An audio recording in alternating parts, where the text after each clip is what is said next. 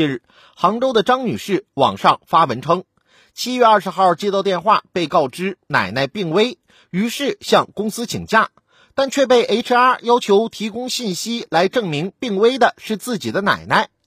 张女士提供了诊断证明，但依旧被 HR 要求提供户口本、身份证等，证明病历上的是自己的奶奶。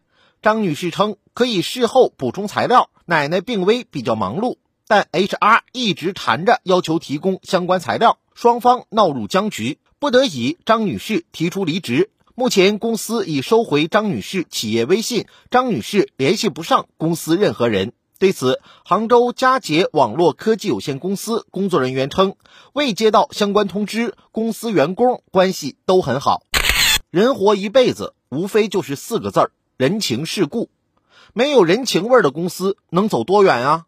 再往大了点说，就是死者为大，谁没事拿自己家的亲人诅咒啊？更让我想不明白的是，这个 HR 在担心什么呀？员工骗取事假获利，员工请了事假，公司又不用支付工资，还需要骗取？那照你这个逻辑，以后员工来上班，是不是还得证明我是我自己呀？要不然跟公司签订劳动合同的那个我和领工资的那个我？怎么证明是同一个我呀？工作哪有家人重要啊？